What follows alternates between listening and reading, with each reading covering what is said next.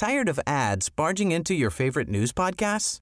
Good news. Ad-free listening is available on Amazon Music for all the music plus top podcasts included with your Prime membership. Stay up to date on everything newsworthy by downloading the Amazon Music app for free or go to amazon.com slash news ad free. That's amazon.com slash news ad free to catch up on the latest episodes without the ads.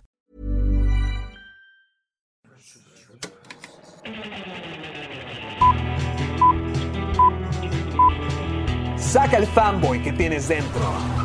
No tengas miedo de enojarte. Esto es el Club de los Amargados.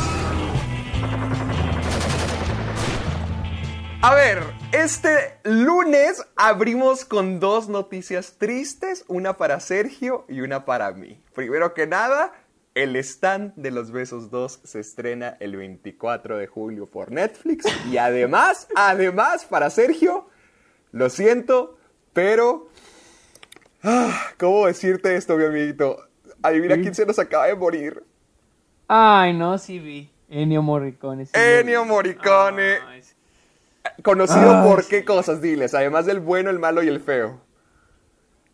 Por el bueno, el malo y el feo, por este Cinema Paradiso, por ganó el, su primer Oscar, lo ganó hace unos años por The Hateful Eight.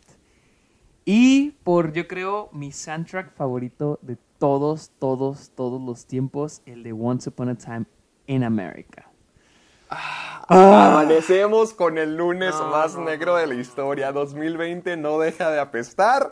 Nos quitan lo mejor Digo- y nos entregan lo peor. Digo, ya, ya, no quiero, voy a ir muy mamón, pero, o sea, ya tenía 91 años, o sea, Como, que no, con- ya, ya le faltaba, ya, ya le O sea, tocaba ya, la no, muerte. ya, no, ya no trabajaba así, o sea, hizo, nos dejó un gran, un pinche legado cabrón, o sea, cabronzote, o sea, yo me acuerdo, de hecho lo puse en Twitter, yo me acuerdo cuando era chico, un tío, que mi tío Jaime, que en paz descanse, una vez estaba viendo en casa, mi abuelita pasaba Navidad con nosotros y estaba, y estaba viendo este, el bueno, el malo y el feo en TCM, en TCM. Y pues me puse a verla. Y recuerdo muy bien la escena donde. O sea, el soundtrack está espectacular. Sí. Pero yo claro. nunca olvido. No, o sea, y, y creo que es mi tema favorito de todos los tiempos cuando empieza a sonar el éxtasis del oro. El, yo creo que es el. Yo creo que para muchos es el mejor tema que se ha escrito. A en ver, voy, voy a hablar en nombre de mucha gente. Quiero preguntarte, ¿es la que dice... No, no, no, no, no, no. no. Ese, es, ese es como que el tema principal de la película. El éxtasis Ah, del esa es oro la del bueno, el malo y el feo. No, sí, sí, sí, ajá, ajá, sí se llama. Pero el éxtasis del oro también sale en la película, o sea, es casi al final. Y de hecho, de hecho, sale en la segunda película de, de Bob Esponja. La, ¡Ah! sale la Pero, y, y yo me acuerdo, fíjate, yo trabajé de orientador en mi escuela. Un orientador es el que organiza las orientaciones para los estudiantes de nuevo ingreso. Y yo estaba a cargo de los estudiantes de, de Performing Arts. ¡Qué Los- maldito! A mí nunca me de- aceptaron en ningún trabajo y sí lo intenté. No, pero ese fue casi un año después. Y este eh, y, y yo estaba a cargo, te digo, de los de arte, bueno, performing arts y era danza, música, etcétera, etcétera. Y yo siempre llevaba a los estudiantes de música con un con un este un maestro que era el orientador. Y siempre yo veía al maestro, pero nunca hablaba con él, nunca hablaba con él, hasta que un día vi en su oficina que tenía un chingo de pósters. Y le pregunté, ¿le gustan los soundtracks? Y me, y me dijo que los amaba. Y, me, y de su cajón sacó una partitura, la partitura original, escrita por Ennio Morricone del éxtasis del oro. Ah, caray. yo la, o sea, la sacó y dijo, es que yo conocí a Ennio Morricone porque hice un research sobre él. Y la escuela me consiguió una entrevista con él y me regaló, él me escribió esta partitura, el éxtasis del oro, y me la, re- me la regaló. O sea, yo la tenía en mis manos. No Ennio Morricone manches. escribió esto. Eso fue hace como unos tres años más o menos. Ah. E- Este, este vanón hace tres años. Y dice que, no mames, y en eso el, el maestro empezó a tocar en su piano el éxtasis del oro. Tin, tin, tin, tin. Pero, o sea, solo los arreglos que se pueden tocar en, en el piano. Y él dijo, y él me dijo que es que tocar el éxtasis del oro es una, del oro es una de las cosas más difíciles, o sea, es uno de los temas más difíciles de tocar. Porque, o sea, necesitas estar, ser un cabrón, o sea, dice, yo no puedo tocarla así de que, de putas, o sea, te puedo tocar ciertos arreglos y luego te toco otros arreglos aparte, pero no te puedo tocar todo Al mismo tiempo, yo- o sea, yo no soy un experto en, a la hora de componer música, a la hora tampoco de, de, lo- de leer música, pero, o sea, Sí, yo me acuerdo que tenía en mis manos la, la partitura del Lorenzo. No mames. No manches. Y, y escrita por, o sea, y, y estaba, o sea, y estaba con. Pero, como o sea, era pluma. como una plantilla, como de esos cuadernos que tienen las cinco líneas musicales y luego las Sí. notitas, las notitas escritas por... Ennio o sea, Morricone. Sí, o sea, estaba, o sea, estaban o sea, estaba, ajá, o sea, eran las notas, o sea, era una partitura de musical. A, mí se me hace que eso es mil veces mejor que un autógrafo, ¿no? Oh, sí, Tener la sí, música escrita de Ennio Morricone. entonces, cuando la sacó y dijo, ah, me tengo la... de- eh, Porque, le, porque estábamos hablando, le dije, no, yo una vez vi un concierto a Hans Zimmer y le pregunté que cuál era el favorito de él. Y me dijo, yo tengo dos favoritos. Uno es, me dio mucha curiosidad, Michael Giacchino, era el de mi primera. Ah, es muy Dice, bueno. Dice, Michael Giacchino es uno de los mejores actualmente, pero para mí el mejor de todos, ese maestro dijo, el mejor de todos es Ennio Morricone. Dice, es medio payasito, es, es que es muy seco, dice, es muy seco. Yo lo, yo lo entrevisté y es demasiado, Que, demasiado que seco. no se volvió famoso hace, ah, bueno, cuando salió, creo que de Hateful Eight o Once Upon a Time in Hollywood porque se quejaba de, Qu- de Quentin Tarantino. Sí, que porque no le gustaba... películas. No, y porque decía que no le gustaba el modo en que en que ponía su, su música. música. Ajá, en el que ajá, el modo en que utilizaba su música. Y de hecho, él no quería componer la música para The Hateful Eight, sino que Tarantino Tarantino habló ¿Qué? con la esposa de él, con la esposa de Ennio Morricone, y ella la convenció para que hiciera el, el soundtrack. Oh, honestamente, no soy, pa- pa- pa- yo no soy el gran fan del soundtrack de The Hateful Eight. Pero sí, o sea, obviamente es muy buen soundtrack, pero cuando lo comparas con el de Cinema Paradiso, el de Sí. el- todos los westerns que hizo con Sergio Leone, o Once Upon a Time in America, que también es de Sergio Leone, dices, no, o sea, no, no, no, o sea, la neta para mí, Ennio Morricone es el mejor compositor que ha vivido, o sea, compositor de películas que ha vivido, o sea, no, no, no, no, o sea, Mm, uno grande se nos fue, uno grande se nos fue. Sí, ya se nos fue. No, sí, sí es una lástima. Comenzamos este lunes bastante feo. Yo no estoy tan familiarizado con su trabajo. A mí no me ha tocado ver tantas películas de él, pero al menos puedo decir que este lunes comenzó feo. Ya teníamos la muerte de Ennio Morricone. Y además, pues esperen el 24 de junio, porque Sergio y yo vamos a estar viendo el stand de los besos 2. Ahori- a- Ahorita Sergio Híjole, me estaba creo- comentando que. mira. Ahorita Sergio me estaba comentando que al, al nuestro episodio pasado, el episodio de Jackie Jill, no le fue tan bien. Nuestra teoría, y además por lo que estuvimos viendo eh, hasta en el grupo de Facebook, ustedes. de que no Oh, querían sí, ustedes ver recuerden- Jackie Jill. Recuerden entrar al grupo de Facebook, hay cosas buenísimas. No, no, no, no, no, no, no. No, güey, si has visto todo lo que publican. No, pues cuando dejen de hacer el mismo meme de que no soy administrador. Ya cuando, cuando tengan un poquito de creatividad otra vez y no, no vea el mismo inch meme ¿Cómo te tres pudo? veces al día, estaré feliz y contento. Ay, Luisa, Luisa ya está en el grupo y está. Oh, no, no. No, alguien hizo un meme, un video, a tomar el video de, creo que es de Vete la Verge. Y luego hicieron lo de, pusieron hermana de Luisa, Sergio, Luisa. Y se lo enseñé a Luisa y yo estaba de que, oye, ojalá no se enoje. Y está cagada de risa. Pero ¿cómo que hermana de Luis sacó el meme? Es un video, es un video de Vete a la Verge, donde van al cine. Entonces, oh, oh, perdón mi ignorancia, yo nunca he visto Vete a la Verge, solo sé que es Vete a la Verge. Pero Sí, un sí, sí. personaje está de que... oh, no, no, no lo quiero invitar, quiero que lo veas. Ahorita te mando el link, ahorita te lo, te lo Bueno. etiqueta. Pero está, o sea, está... Oh, no mames, es que digo, no mames, o sea, cositas que dijimos como por un segundo los hacen memes y Luis está de que no mames, están buenísimos.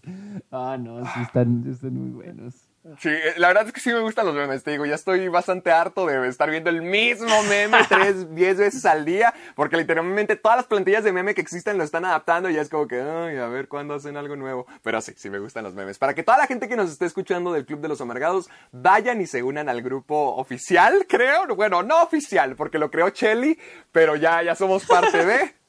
Pero al grupo de Facebook del Club de los Amargados, si quieren Lo que- estar lo que se me platicando y hace- compartiendo todo. Lo que se me hace también muy padre es de que, este, ah, o sea, hacen preguntas como que, ¿qué opinan de esto? ¿Qué Ah, opinan sí, del suben- otro? Eso, eso se me hace muy chido, o sea, porque es Vi como- que subieron hace poquito no algo de memes, Megan Fox, creo, como de que para analizar su carrera y así están diciendo de que, ay, ¿qué tipo de películas? O, ay, ¿qué opinan de esto? ¿Qué opinan del otro? Así que, gente que nos está escuchando, si quieren vivir la experiencia del Club de los Amargados y tener gente con quien platicar de cine, meterse al club de Facebook es lo mejor del mundo. No solamente mandan memes y videos eh, y nos insultan a mí y alaban a Luisa, sino que también están ahí. Ya sé. Sí, pues la Pero siempre están poniendo temas de conversación por si quieren unirse para tener gente agradable con quien platicar de cine todos los días.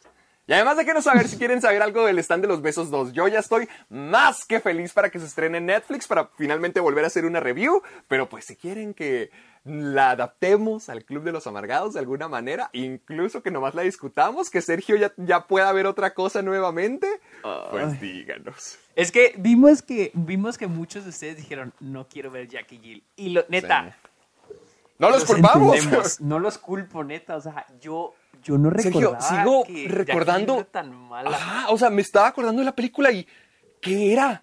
O sea, ¿cuál era? No, es que- ¿Por qué existía? Dice y yo a veces nos ponemos a, o sea, de repente, o sea, desde, desde, desde aquella vez, de repente decimos de que, no mames, es que la de Jackie Jill, ¿cómo estuvo mala? O sea, y como les dije, o sea, para los que no han visto e- ese, ese episodio y que no lo vieron, yo dije, vi, en esas últimas semanas vi eh, la de Child's Play, la de Chucky, la nueva que salió, se me hizo mala. Enti- A mí me eh, encanta. dije, Héctor, entiendo por qué a mucha gente le pueda gustar, entiendo por qué puede ser muy Pero se te entretenida, pero a mí, a Eh. mí me pareció mala. Vi este Observe and Report donde Seth Rogen es, es, un, Seth es un es un po- es un Seth Rogen es un policía. Yo prefiero bueno, Paul Blart. Ay, no, creo que sí prefiero la de Seth Rogen. Pero también estaba mal- malita, estaba malita pero entretenida. Y, y Batman contra Superman, vimos Batman contra Superman que se me hizo mala. No, no, no. Estas películas son obras maestras. Así, obras A maestras. lado comparación de Jackie Jackie Jill. Jill. No, es que me pongo a preguntar cuál era el motivo de esta película, porque me acuerdo cuando la estábamos viendo y decíamos, ¿qué, ¿por qué? O sea, ¿por qué está pasando esto? ¿De qué es la película? ¿De, ¿Del amor fraternal? ¿De, ¿De no prostituir a tu hermana? ¿Por qué Al Pacino está en esto? O sea, no, na- ni siquiera puedo decir la excusa de que no, es que Adam Sandler se quería ir de vacaciones, como en todas sus películas. Ya sé. Porque, pues, no, no se va a ningún lado. Ah, ya me acordé, sí se va a algún Sí. lado. ¿Sabes cuál fue la razón de esta película existir? Adam Sandler quería estar en un crucero. Es un la crucero, única sí. razón por la que Jackie Pero- Jill existe. Pero literal, la escena del crucero, las, las partes del crucero duraron como un 10-20% de la película. Y mira, e- e- era lo que Adam Ay, Sandler no. quería, irse de vacaciones y además se siguió siendo millonario con esa película. Y, No, repite- re- y ¿Cuál vuelvo a repetir. office de la película? Creo que no le bien? fue, creo, no, no creo que no le fue tan bien. Creo que esa película no le fue tan bien. Bueno, bueno. a la- Sí, la- porque esa vez, de hecho, sabes que le estábamos viendo, busqué el box office y estaba de que no, no, no, no, esta madre no le pudo haber ido bien, no pudo, o sea, voy a quedar decepcionado con la humanidad si le fue bien y pues no, no le fue bien. Creo que no le fue muy bien en, en box. Recaudó 149 millones. Solamente quiero que Y sepan el presupuesto fue de 80, creo. O sea, sí le fue bien. Bueno, casi. No hizo el doble, Mm. pero. Es que tienes que hacer el triple por el marketing. Se dice que tienes que hacer el triple de lo que entonces no, no le fue bien. O sea, Pero se ahora sí, lo que, lo que veo apenas, es- apenas. es que esta película hizo más dinero que Scott Pilgrim. O sea, me sigo, me voy a quejar hasta el final de los tiempos por darme cuenta que Scott Pilgrim costó, creo que 69 billones. Ah, es más, Scott Pilgrim, la película llena de efectos y una de las películas más dinámicas que se ha hecho, costó menos que Jackie Jill. ¿Puedes imaginarte eso? Es que Jackie ¿cómo Jill, Jackie ¿qué pasa? ¿Cómo Jackie? ¿Dónde se fue todo el dinero? O sea, ay, no, no, no, no. no. Yo digo que Adam Sandler llevándose a toda su familia. O sea, yo mientras, cuando acabé Jackie Jill dije, yo ya no puedo decir, yo ya no puedo diferenciar entre una película mala o buena. O sea, o la película es buena o la película es Jackie Jill. O sea, ya, o sea. te arruinó ya. todos los sentidos. O sea, yo siento que ya Lord of the Rings, Uncut James, Batman contra Superman ya son buenas películas, ya entran en la categoría de buenas películas. Y el otro lado está Jackie Jill. O sea, ya, ya no hay, ya no existen buenas y malas, son buenas y Jackie Jill. O sea, ya sí, o sea, no, no, no, no, no. Esa cosa me dejó mal, me dejó muy mal de la cabeza. Mira, creo que no se llama así en, en Latinoamérica, pero creo que en España le pusieron a Jackie Jill Jack y su gemela. Jackie Ese es su el título. Jack y su gemela. Ay, va. Como, como si el ¿Por póster no fuera España? demasiado claro. con la cara de, de Adam Sandler de que... "Ay, Adam vamos Sandler. otra vez. Ajá. Pues es que, eh, no, Total. pues es que, es que te- ponte a pensar, ponte a pensar. Honestamente, no es tan claro. ¿Ves a Adam Sandler y Adam Sandler vestido de mujer? ¿Cómo sabes si no es Adam Sandler entrando en una misión? se- Ah, como, co- un, como como White Robin Chicks. Williams White en, se llama. en Mrs. Sí, eh, ¿dónde están las rubias? ¿Y dónde Ajá, están las también rubias? White Chicks. Ajá. O como en Mrs. Doubtfire. Ta- También, o sea, pero no. Tenía que ser la gemela. O sea, tenía que ser. Jack la- y su gemela. Pues y, sí y tiene me encanta que el subtítulo dice, y no va a ser agradable. Creo que ahí le están avisando a toda la gente que está a punto de ver la película. Sí, esto no, no va a ser agradable ni para Adam Sandler, ni para todo el público, ni para el box office, ni para nadie. O sea, Ni, no, la- no, no, ni no. para la pobre Katie Holmes. No manches, ¿qué hizo en esa película? Nada. Pues ya no hace nada, pobrecita. Bueno, lástima que terminó con Tom Cruise. Amiguito, démosle comienzo a este programa. Dile, a- ah, bueno, más bien tengo que decirles a todos ustedes, bienvenidos al Club de los Amargados, donde cada semana nos reunimos a platicar del cine, las noticias, los acontecimientos, todo, todo, todo lo que está ocurriendo en este bello mundo que amamos Sergio y yo, lo vamos a discutir en este programa que es su favorito. Como siempre, aquí podemos platicar como se debe hacer del cine, con pasión, con enojo, a gritos, a risas, burlándose y con tus amigos. Y hablando Así de es. amigos, hablando de señores, el sujeto que se escapa todos los tiempos, que le vale la cuarentena, él es el fin del mundo, el, creador del de Josefina, el hombre, el director, el sujeto de los, ay se me fue, de los festivales, Sergio Muñoz. Gracias, gracias, gracias. Y aquí, yo les presento ante ustedes A el ver, más ver, grande. Jedi. Probablemente el único Jedi ¡Ah! que existe, Sí, el único que queda. Y el único. Sí, y el único. Y el último, porque es lo último que queda en The Last of Us también. Porque la combinación de ¡Ah! Jedi The sí! Last of ¡Ah! Héctor Portillo. ¡Wow! ¿Qué número de episodio es este? ¿47 a lo mejor? Oye, ¿qué número es este? No sé, creo Oye, que es debemos- 46. Creo que es cua- 46, creo que es 46. No manches, bueno, 46 episodios para que Sergio empezara a decir algo bonito de mí. No manchen, ahorita que estábamos Oye, ya lo he antes, hecho en varios. a- antes de grabar, cuando dijo Sergio, oye, ya vi tu corto, me gustó, fue como que, ¡ay, al fin! No me esperaba eso, sí fue de que plot twist más grande del mundo. No lo esperabas, pero sí, estoy lleno de sorpresas. Gracias, amiguito. De hecho, ahorita, gente. eh, eh, ¿sabes qué? Deberíamos empezar a planear cómo, qué vamos a hacer para el año cuando llegue. Tenemos seis semanas para planearlo. Sí, es en agosto 20 y algo es cuando cumplimos, 25 creo que es cuando cumplimos un año Un- del Club de los Amargados. ¡Ay! ¿Tienes alguna idea de lo que vamos a hacer para el año? No, ustedes díganos, ¿qué les gustaría, qué les gustaría para celebrar el año del Club de los Amargados? De hecho, estoy pensando en una idea, pero no la voy a decir hasta que saque el programa, Ah, te la voy a decir, pero... Sí, ahorita me la dices, pero... Pero si ustedes también quieren aportar en algo para hacer que hagamos un episodio especial, algo para recordarse, porque ahorita no, no podemos pensar en nada, ya que hemos hecho mucha variedad. de- Mira, hemos hecho trivias, hemos hecho noticias, hemos hecho episodios especiales, hemos hecho comentarios, eh, hemos hecho preguntas. ¿Qué más podemos hacer? Hemos- hemos Hicimos hecho un grupo. Y tenemos un grupo también. hicimos un en vivo, una vez ya hicimos un en vivo, podemos hacer otro también pronto. Eh, ¿Qué más? ¿Qué más? ¿Qué más? ¿Qué Dios más? santo, bueno, ustedes díganos Yo, qué ideas yo tienen sí para, tengo, para el yo año. sí tengo ya una idea, yo tengo una idea, ahorita te la, ahorita te la Ahorita me la escribes, ahorita me la escribes, no digas nada todavía. Ok. Pero, amiguito, ya para comenzar con este programa, quiero que nos digas a todos dónde pueden escuchar el Club de los Amargados. Estamos en Spotify, iTunes y iBox y en mi página de internet sergiominosquer.com diagonal amargados. Ahí están, en esas plataformas estamos cada semana, todos los lunes, a veces los martes, a veces los domingos, a veces varía, pero cada semana, nunca, sin falta, nunca hemos faltado. Ni Nunca hemos faltado. faltado ningún episodio, al menos podemos decir eso. Así que es. cumplimos con nuestro trabajo. Eso sí, muy cumplidos, muy cumplidos. Más vale tarde que nunca. Sí, para que vayan, descarguen todos los episodios, pongan... Miren, ya siempre digo lo de la cuarentena todas las semanas, ya, ya no sé cuándo va a pasar, ya, ya soy como López Gatel, yo digo que todas las semanas estén descargando los episodios, porque no sé cuándo se va a acabar esto, vuélvanse locos con el Club de los Amargados, ya púdranse en la amargura, ya, ya, entréguense a este mundo y hablemos de cine hasta que llegue nuestra hora de partir. Así es, Así así, que- es.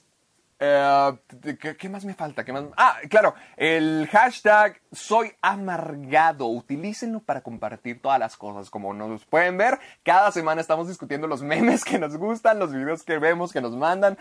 Todo, todo, todo lo utilizamos con el hashtag soy amargado. Para que también, si tienen recomendaciones para lo que se les ocurra que podamos hacer para el año, mándenoslo con el hashtag soy amargado. Cualquier cosita, comentarios, dibujos, memes, videos, todo, todo, todo. Así es como lo encontramos Sergio y yo y lo estamos compartiendo todo el tiempo a través de Twitter y de Instagram. Así que Así si ya no tengo nada más que anunciar, amiguito, comencemos con las noticias de esta semana. Démosle duro, porque empezamos, vamos a meter algunas de la semana cuando vimos Jackie Jill. Y esta es, es una medio un poquito controversial. Este, Anthony Mackie, quien interpreta, ¿quién Mackie. interpreta? ¿Es Mackie? Yo Anthony Mackie. te juro que siempre había una N ahí. Es que yo- Hijo, porque siempre le agregas una sílaba tónica a todos los no, nombres. es que es, ¿estás seguro que es Mackie? ¿Por qué no es Segurísimo, Mackie? Anthony Mackie. Ok, yo pensé que era Makey por, por la A. Es A. No, no, no. De hecho, eh, por eso, bueno, total, es Anthony Mackie. Ok, yo, yo te juro que siempre creí que era Anthony Makey porque es M-A May y luego ya la. Pero bueno, al parecer Anthony Mackie, según Héctor, dice, habla sobre el, eh, a- acerca de Disney y Marvel eh, y el racismo. Habla sobre A cómo ver. Marvel tiene que mejorar el modo, eh, bueno, su diversidad en las películas. Y eso no solo es el hecho de, oh, este, personajes afroamericanos, personajes asiáticos, personajes hispanos. Lo que él dice es de que cuando graban Avengers, cuando graban Civil War, cuando graban las películas de Marvel, ves gen- gente, dice, ves este, la gente de sonido es blanca, todo el crew es blanco, la gente de electricidad es blanca, todos son blancos. Ah, pero cuando grabamos, cuando se grabó Black Panther, todo el mundo era Mm. negro. La- el director de fotografía, el crew, todo el mundo era negro. Entonces, me estás diciendo que la gente negra, la gente de color, nomás es buena para hacer películas sobre gente negra, sobre gente de color. Eh, Uh, es lo ok. que está o sea, dice que la diversidad debería de mejorar en la En Marvel. producción. Sí. En la producción, porque es que yo me acuerdo que desde hace mucho tiempo se está diciendo eso del racismo en Marvel, de que cuando tienen a un, que nomás pueden tener, digamos que a un personaje negro protagonista, porque antes era Rhodey, que era el amigo de Iron Man, y luego lo sacaron de circulación, de hecho ni siquiera han hecho algo importante con él desde que lo dejaron incapacitado, y luego pusieron a Falcon, pero además de eso que Black Panther y ya. Sí, y luego, y, y- y más que nada, no solo se refiere a la representación ya de personajes, sino de O sea, ya de la producción, de, de, la todo el equipo. producción, exactamente.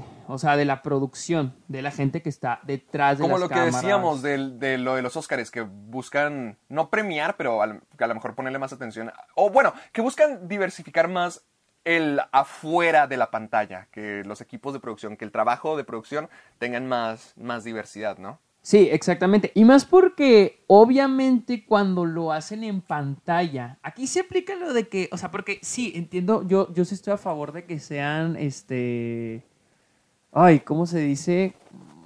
Más diversos, pero ¿cómo se llama? Ser, más incluyentes. Estoy súper a favor. Sí. Pero cuando lo hacen ya por vender, o sea, cuando ya le están diciendo, ah, vamos a poner este personaje tal y este personaje tal para decir que somos incluyentes, ahí sigo. mm. Porque pues aquí Anthony Mackie nos está diciendo, sí, Maki, so- Maki, Makey, Maki.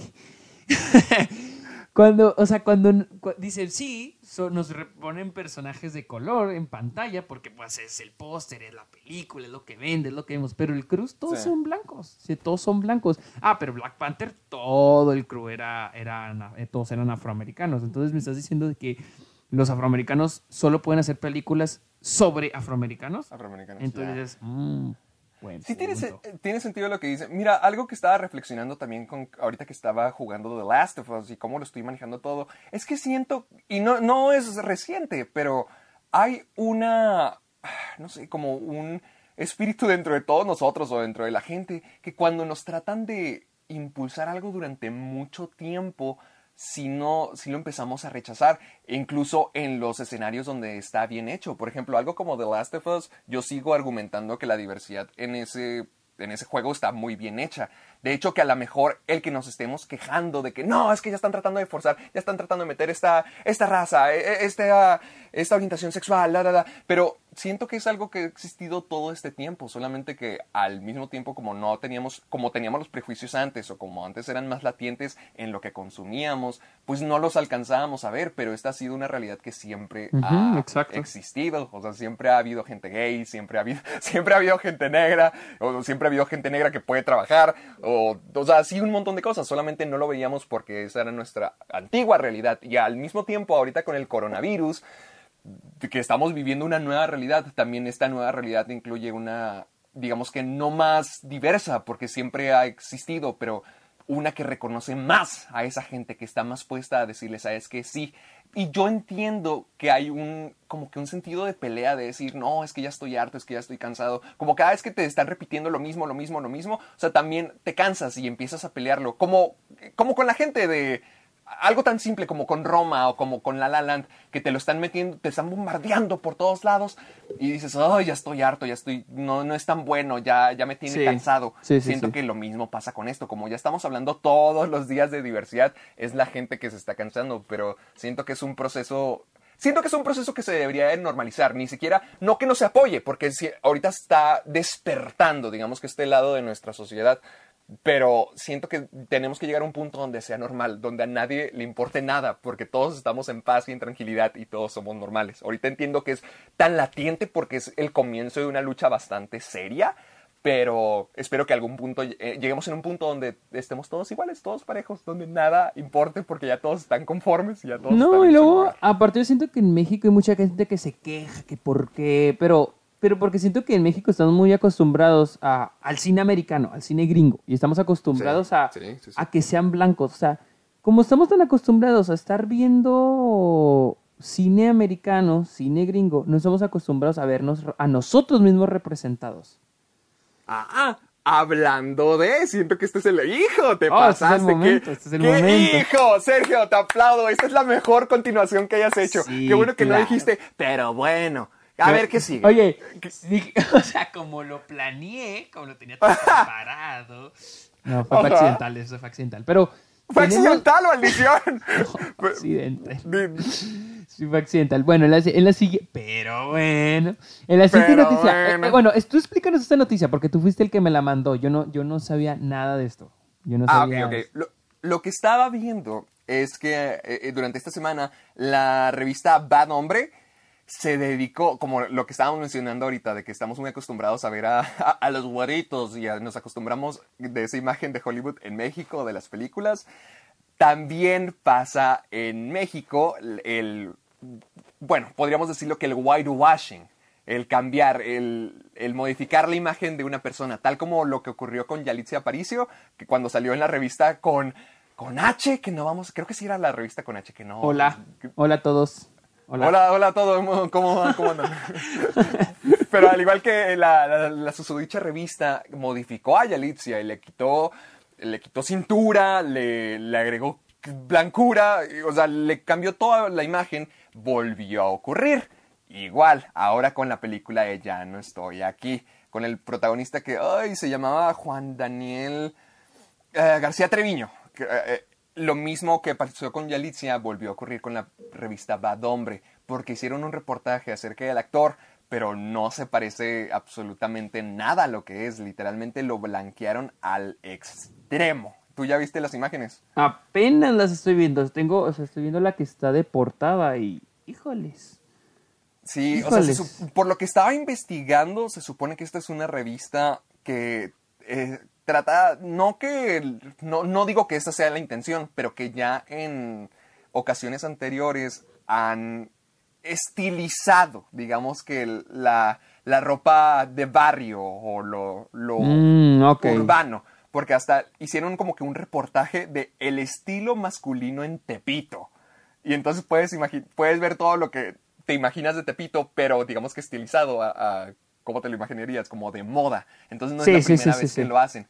Y, y, ahora lo hicieron con el protagonista, Juan Daniel García Treviño, también lo volvieron a hacer, donde no respetaron su tono de piel y lo blanquearon al extremo. Y de hecho, las demás fotos que salen dentro del artículo son en blanco y negro. O sea, él, la foto que tiene lo blanquearon y las demás fotos lo pusieron en blanco y negro. Sí, es justo lo que estoy viendo. Fíjate, mira, fíjate que yo estoy tomando una clase súper interesante. Se llama, de hecho aquí tengo el libro de la clase, se llama Género y eh, en, los medios. Está, muy chingona sobre cómo los medios se concentra, bueno, la clase se concentra un poco más en, el, en los anuncios, pero también habla de la, de la media, como conocemos media, que es películas, música, televisión, etcétera, etcétera, videojuegos. Y habla sobre cómo este, se concentra mucho en el cuerpo de la mujer, sobre el male gaze, sobre cómo se representa el cuerpo de la mujer, sobre cómo, por ejemplo, cómo los productos este, crean ansiedades en las personas para proponer los mismos productos como, como, este, como solución. Por ejemplo, eh, hubo uno muy controversial de proteínas en Inglaterra y, te, y ponían de que eh, ya tienes tu cuerpo de playa, your beach body, y ponían una mujer súper delgada, ¿no? Y el producto eran proteínas. ¿Me entiendes? Entonces, te ponen este, eh, te crean una ansiedad a las personas, o sea, le crean una de que, ay, creo que estar delgado. Y el mismo producto es la solución a esa ansiedad. Entonces, se me mm. hizo muy chingón esa clase, se me hizo muy, muy, muy padre y sobre cómo se objetiviza, más que nada, pues siempre el cuerpo de la mujer, sobre cómo los, son como los medios eh, ponen lo que es el control, quién tiene control sobre quién y así. te voy a interrumpir cinco segundos nomás para lo que dijiste de objetivizar el cuerpo de la mujer. A mí me sigue sorprendiendo cuando paso por tiendas de pinturas y veo edecanes afuera diciendo como que, ah, caray, ¿cómo tener mujeres allá afuera va a vender más pintura? Más pintura, Exacto. no, y no te creas, sí funciona. O sea, te digo, en mi clase, o sea, sí funciona, porque en mi clase dicen, es que el, producto, puede que el producto no tenga nada que ver con belleza, con el cuerpo de las personas, nada que ver, pero mientras se crea, hay, una, hay, una, hay un, un artículo en el libro que dice que mientras creas una atracción sexual hacia algo en el anuncio, hay una atracción hacia el producto. Y igual vuelvo a lo mismo a lo que tú dices, vi un anuncio sobre papas, güey, papas en, Irlanda, y ponen a una chava este, del equipo de fútbol, soccer, no sé, galés, creo, eh, y la chava con un push-up, un push-up. Ah, un push-up bra. un push-up bra y con ropa muy, o sea, muy pequeña. Y luego a un mm. lado dice tasty, con un chorro de A. Oh, ok. Y abajo viene, y así no deja nada la imaginación. Y así abajito viene una imagen de las papitas. Dices, güey, que mm. tiene que ver. Ah, o sea, las papas es lo que menos importa. Ajá, que tiene que ver una cosa con la otra. ¿Me entiendes? Entonces, es pero que lo que dicen como cuando compras una experiencia con el producto, no que compres el producto en sí, sino que tratan de asociarlo con una imagen, con un sentimiento. Por ejemplo, Coca-Cola, no estás comprando Coca-Cola, no estás comprando refresco, porque si lo quieras así, pues ya sabes que te tapan las arterias y te mueres. Pero estás comprando familia, estás comprando calidez, y me imagino que algo así que igual con las papas. Y fíjate, también un ejemplo muy, eh, que hicieron en el libro y en mi clase es el de Disney. Por, ejemplo, dice, tienes El Rey León, por ejemplo. Dice que las películas de Disney siempre es como una jerarquía. El más grande es el que tiene que solucionar las cosas. Entonces, por ejemplo, en El Rey León, el hijo del rey es el que tiene que solucionar toda la película. Y dice, ¿y cómo son el dibujo? Por ejemplo, este, ¿cómo se llama el protagonista? Este, los dos protagonistas, este... Mm, el Rey León. Simba y, el rey, ¿cómo se llama? Ah, Mufasa. Mufasa. son, Son, dibujados con colores más claros. el, este, el dibujo se ve más bonito que Scar. Y, es, y, los, y ah. los dos, y se supone que son hermanos, o sea, y los dos son leones, o sea, pero Scar es dibujado un poco más oscuro, con las facciones más duras, o sea, y otro ejemplo. Aladín. Eh, ah, no mames, ese le iba a decir, Aladín. Creo que la única persona que luce árabe en esa película, a lo mejor Yasmín y Jafar. y Jafar. y, de, y de hecho, de hecho no, de hecho el Aladín este, es- tiene las facciones más blancas, o sea, él, él es más, blan- más clarito, o sea, es más, su color de piel es más clara que la de todos los demás en esa película. Sus facciones son más como exquisitas. De hecho, vi un artículo que decía que las, se basaron incluso en el personaje blanco, el héroe, el protagonista, el guapo, Tom Cruise en Top Gun, lo ponen como ejemplo, para hacer a Aladdin. Porque la- el, la primer, el primer dibujo de Aladdin era, pues, como sería, o sea, más apegado a lo que hubiera sido un musulmán, por así decir. Y no, o sea, dijo, no, tienes que hacerlo más blanco. O sea, se tiene que ser más blanco. Porque es la idea del... Ah, o sea, tenían idea- un diseño diferente para Sí, Aladdin. sí, había un diseño diferente, pero no, obviamente a los directivos no les gustó. Dijo, no, tienes que hacerlo más blanco, más atractivo. O sea, porque, eh, te digo, en la clase lo manejan como que la, el estereotipo Uh, lo estoy del, viendo y sí es cierto. la este- no el, estereotipo del personaje, eh, del héroe blanco. Entonces, Mm, digo, tampoco lo, lo pueden hacer blanco, blanco, blanco, porque ya como que en, en el Medio Oriente ya no entra, ¿me entiendes? Pero tenían que, ay, mira, de, pues... de hecho, para Yasmín y, Aladdin, creo que se hicieron muchos cambios, porque lo que estabas mencionando ahorita ya busqué los diseños originales y sí, no manches, ven totalmente distintos. y, por ejemplo, Luisa me decía, porque ella creo que tomó la misma clase, y, y en una tarea teníamos que poner, elegir a un person dos personajes de Disney, un hombre y una mujer, y poner los estereotipos.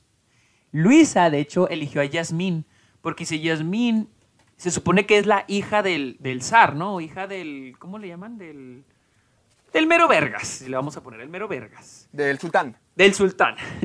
Del sultán. En, Del mero y dice, ¿cómo ella, siendo la Ese hija es el de, título de Arabia. del mero vergas. Como mero ella, vergas. siendo la hija del sultán, ella por qué no puede ser la heroína de la historia, ella por qué no puede ser quien acabe con Scar, porque tiene que ser Aladdin, porque tiene que ser un hombre. Eh, ¿Quién dije Scar es el del reino? Es cierto, con Claro, Jafar. sí, sí, ya es, es un crossover muy, muy raro. Sí, sí, sí, sí, sí. O sea, porque tiene que ser este Aladdin. Si Yasmín puede ser quien solucione esta, este, este pedote. Fíjate Y- que siento que trataron de, de resolver eso con la nueva película de Aladdin, pero también la nueva, porque la nueva película de Aladdin muestra a Yasmín como la sultana, como la más poderosa, incluso la que manda al final. Oh, pero, ok, ok, ok. Ajá, pero al mismo tiempo también hubo una controversia con Jasmine por Naomi Scott, porque Naomi Scott creo que no era, no es de la no es de la cultura. Creo que también hubo una, como que un problemilla ahí. Oh, ok, ok, ok. Sí, o sea, te digo. Y luego, por ejemplo, yo elegí a Blancanieves. Es un Blancanieves, es un pinche personaje súper estereotipado de a madre. O sea, es el, es el de estereotipo de la mujer que solo hace este, tareas domésticas, barre, trapea, le da de comer a los siete enanos. O sea, es más, Mm.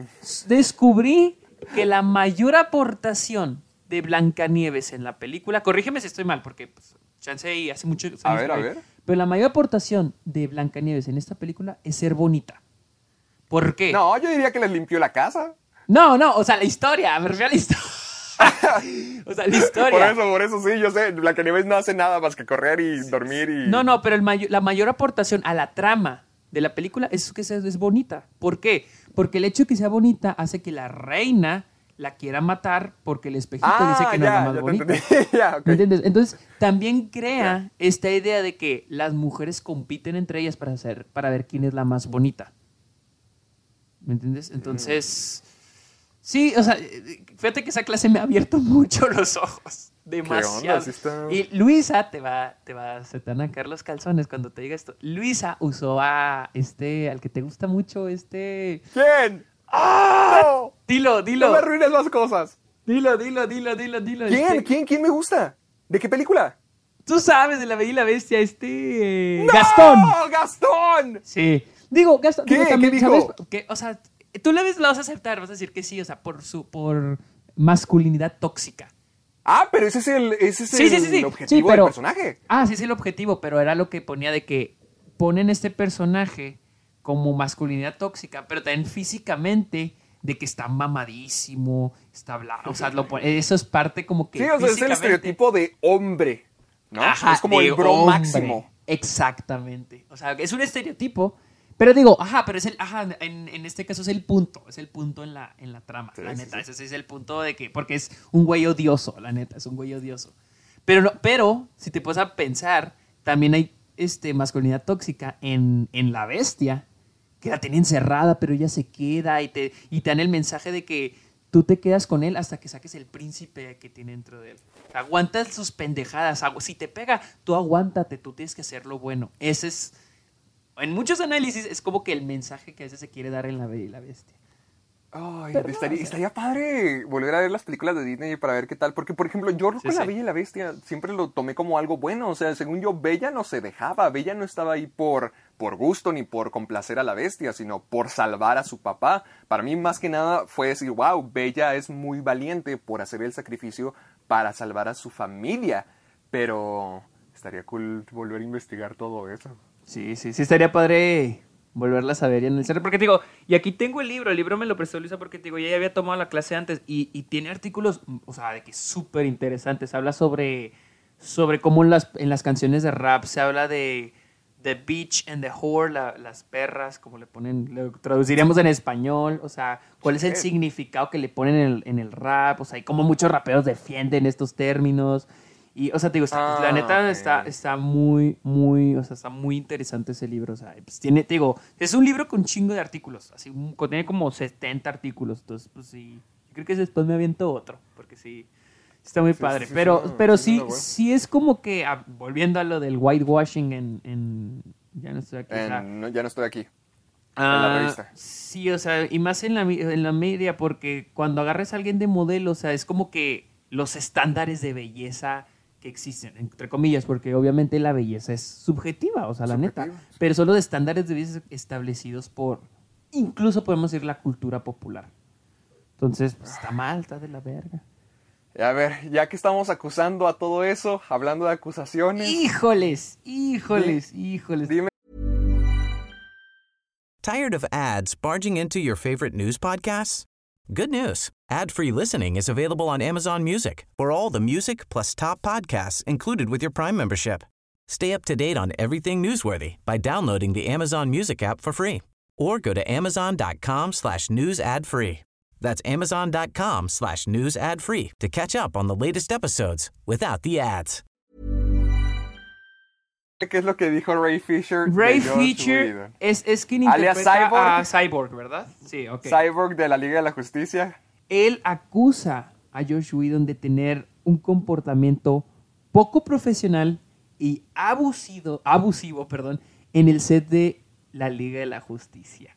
Wow, neta, esta no me la esperaba. Yo, fíjate que yo cuando lo leí era como que, verga, o sea, yo pensé que Josh Whedon era un güey chido acá, pero vi en Twitter que había mucha gente que decía de que sí, en otras noticias el agua es, está mojada o dinos algo que no sepamos. Digo, oh, entonces Josh Whedon es conocido por, tener, por ser pesado. O sea, yo, yo neta, Pues yo es- nunca me lo había Yo imaginado. no sabía eso. Según yo, la gente tenía una buena imagen de él porque Yo- lo yo querían por, mira, por Buffy y luego por los Vengadores.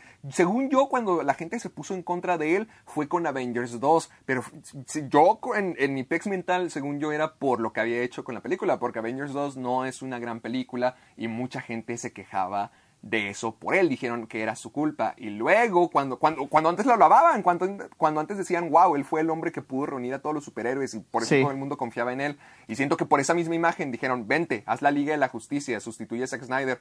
Y mucha gente estaba feliz en un comienzo por eso. Pero cuando ya salió la película, nuevamente, muchísima gente se fue en su contra por el resultado. Pero yo no tenía una imagen de que él fuera una mala persona. ¿Qué, qué es, Pues lo que, ni qué es lo que dijo Ray Fisher? Eh, No eso es solamente lo dijo que- que era... Ah, es lo que estoy tratando. Mira, Oh, ok, aquí hay un el tweet. Eh, Ajá, Ah, ok, sí, sí, dilo tú, dilo tweet. tú.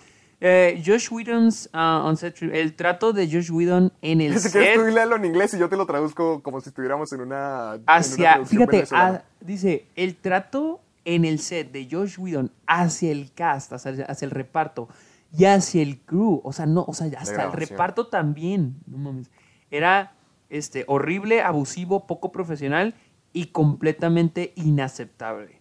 Y además Ah, dicen que él fue como que impulsado. fue impulsado por, Geoff Jones y John Burke, que creo que son los productores.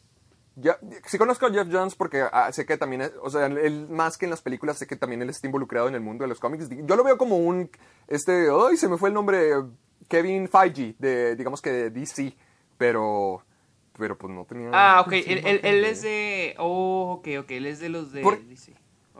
Porque yo no, no, no lo conozco, obviamente, no puedo decir qué opino de esta persona, solamente sí sé que en el, en el 2014, creo que, o 2015, cuando salió Avengers, como mucha gente se fue en contra de Joss Whedon, simplemente él creo que se hartó o sea, y se alejó, o sea, se alejó de las redes sociales. Ese era, era lo que eso yo... mismo. Ahora, yo, yo era lo que te iba a preguntar. Josh Whedon. ah, porque, seamos honestos, Josh Whedon estuvo involucrado en, en Avengers, en Age of Ultron, en esas dos, ¿verdad? Él dirigió esas para Marvel. Sí. Ah, ¿Dirigió otra cosa para Marvel? No, Ah, no estoy seguro, creo que no. No, no, ¿verdad? Y, y se veía más involucrado, o sea, porque creo que hasta cier- tuvo cierta influencia, como ahorita eh, tienen los Rousseau con... Porque sí, los Rousseau nomás han hecho tres películas, este, las, las dos de Avengers y la de... Y la de ah, no, también hicieron... No, han hecho cuatro, ¿verdad? Eh, pero hicieron Civil War, Winter Soldier y parte 1 y parte 2 de Endgame. Eh, ajá. Y- pero, o sea, ellos a pesar de que solo tienen cuatro de las veintitantas películas que hecho, sabemos que tienen cierta influencia, cierta voz y voto en el MCU. Y siento que Josh Whedon lo llegó a tener al inicio. Siento que él llegó a tener cierta voz y voto al principio. Pero de repente desapareció, o sea, como que ya, o sea, quedó aparte, aparte. Yo siento que de Guardianes de la Galaxia, como que él ya no... Bueno, yo creo que ya con Age of Ultron eso ya como que desapareció. Era lo que te iba a preguntar. ¿Fue algo voluntario o lo habrán sacado? O... Ah, no sé, Me, según, me causa según yo, saber esto.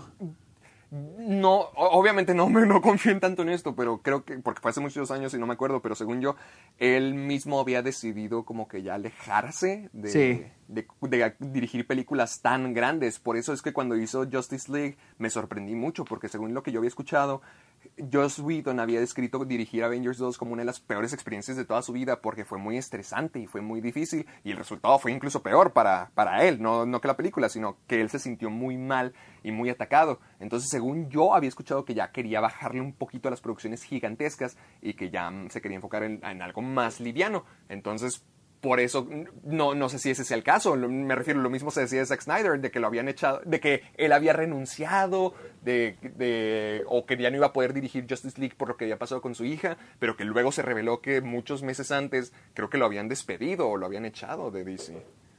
Sí, o sea, te digo, no sé. Por eso me, me saca de onda, o sea. ¿Qué.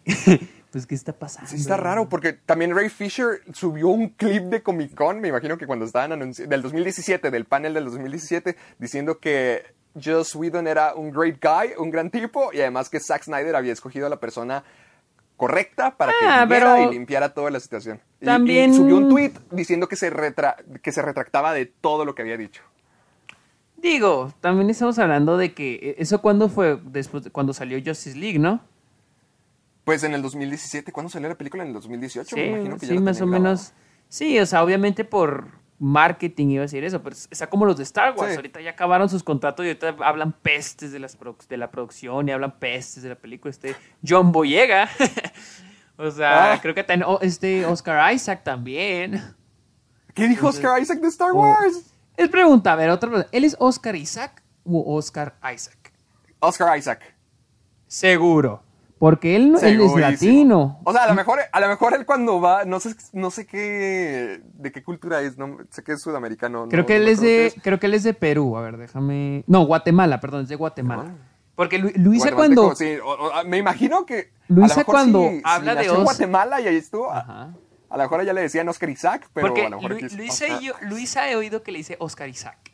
Entonces no sé, o Oscar Isaac. Sí, no sé. pero pues Luisa ya ves que a ella le vale queso.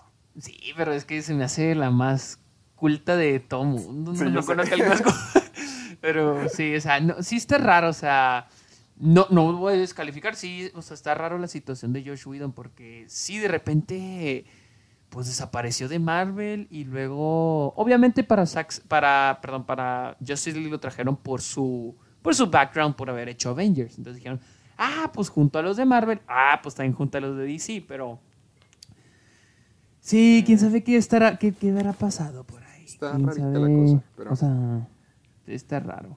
Pero qué tal si pasamos, qué tal si pasamos a cosas nuevas, pero no Ah. tan nuevas. Cosas nuevas, No, pero porque no ya, tan ya estábamos, ya estábamos indagando de esto desde hace rato. Se decía que Zac Efron, se decía que reboot, pero a ver, ya teníamos respuesta final de lo que va a pasar con Piratas del Caribe. Pues de hecho no. De hecho no. Ah, decir- ¿Por qué? Pues sí y no. ¿Por qué? Te voy a decir por qué. Para los que no sepan, A la noticia, bueno, pues nadie sabe. La noticia que tenemos en ese momento es de que Margot Robbie va a protagonizar el nuevo reboot de Piratas del Caribe. Pero ojo, esto lo leí ayer que busqué el artículo. Ajá. Ojo, va a haber dos reboots de Piratas del Caribe. El que se Ah, que anunció el año pasado, que va a ser escrito, creo que va a, ser- va a estar escrito por ah, Ted Elliott y Craig Mazin, el de Chernobyl, porque te recuerdas que la noticia leímos que el de eh, Craig Mazin, el de Chernobyl, va a escribir el Ah. nuevo reboot. Pero este, este va a ser otro reboot.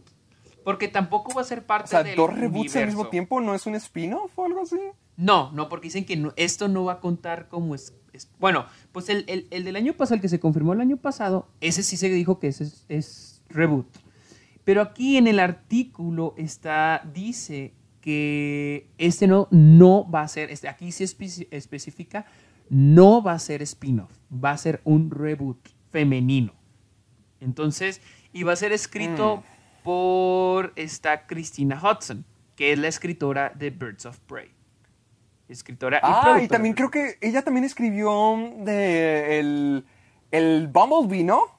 Sí, también, también, también escribió Y Bumblebee. se me hace que, no sé si sea ella, pero creo que sí, creo que también escribió The Edge of Seventeen, porque me acuerdo que Bumblebee tenía un guion original y no les gustó tanto, y luego hicieron que... No, no es, creo que, se me hace que no es ella, porque aquí estoy viendo sus ¿No? créditos y ella no, no, no, no escribió The Age of 17. Mm, ok, ok, ok. Pero, pero mira, te voy a ser honesto. A mí sí me gusta la idea. Porque hace poquito Luis y yo vimos, nos sentamos un maratón de Piratas del Caribe. Solo las primeras Sí. tres. Y este. y decíamos, yo decía, estaría padre que hicieran un. un por ejemplo, un spin-off del personaje. Ah, pues lo dije, del personaje de esta.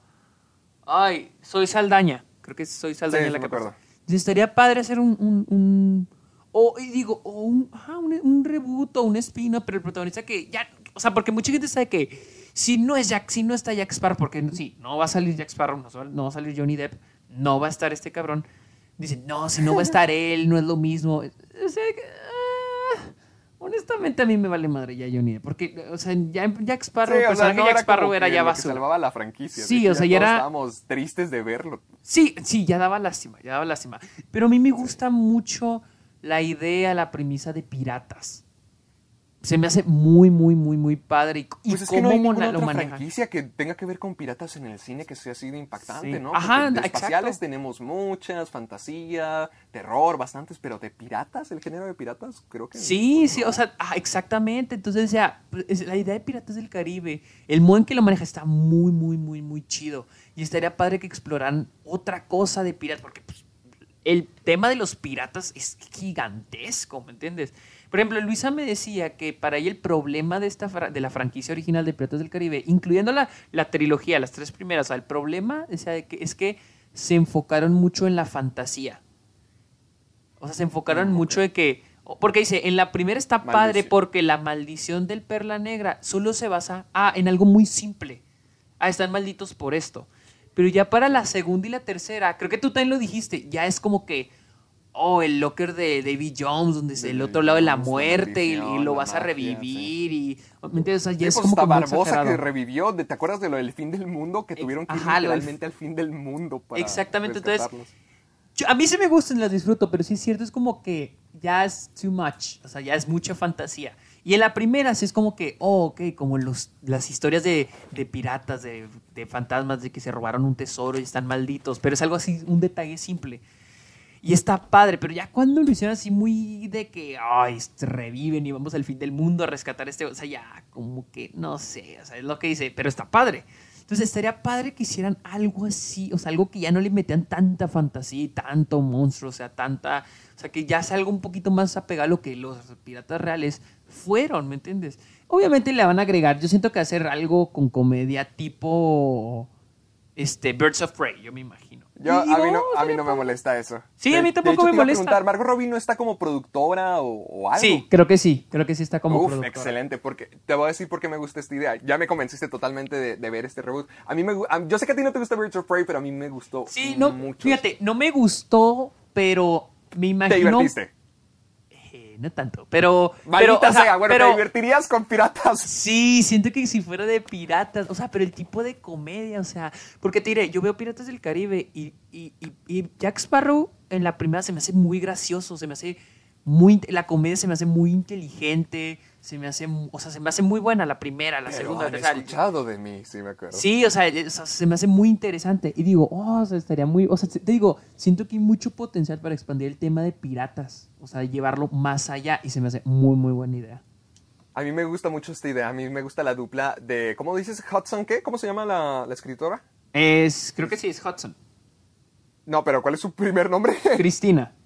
Christina Hudson. Me gusta Christina mucho la idea porque, porque, por lo mismo, porque yo vi Birds of Prey y yo, si Margot Robbie está como productora y Christina Hudson es la escritora, yo siento que podría ser algo muy divertido. Yo me la pasé muy bien con Birds of Prey. Pueden decir que está mal escrita, pueden decir que está mal estructurada y es cierto, pero se me hizo súper entretenida y súper divertida y una de las mejores experiencias que tuve este año antes del fin del mundo porque me gustó mucho, me la pasé padre. O sea, no, no tenía que analizar, no tenía que estar peleándome por nada, simplemente me divertí. Y si lo van a hacer, si van a tener ese espíritu con una franquicia de piratas, yo siento que tenían una joya en manos. Yo Sí, la ya neta sí. es la palabra joyita, pero sirve por la palabra pirata. No, la neta, a mí, a mí sí me emociona. Sí, la neta sí me emociona el hecho de que. Y la no es suya.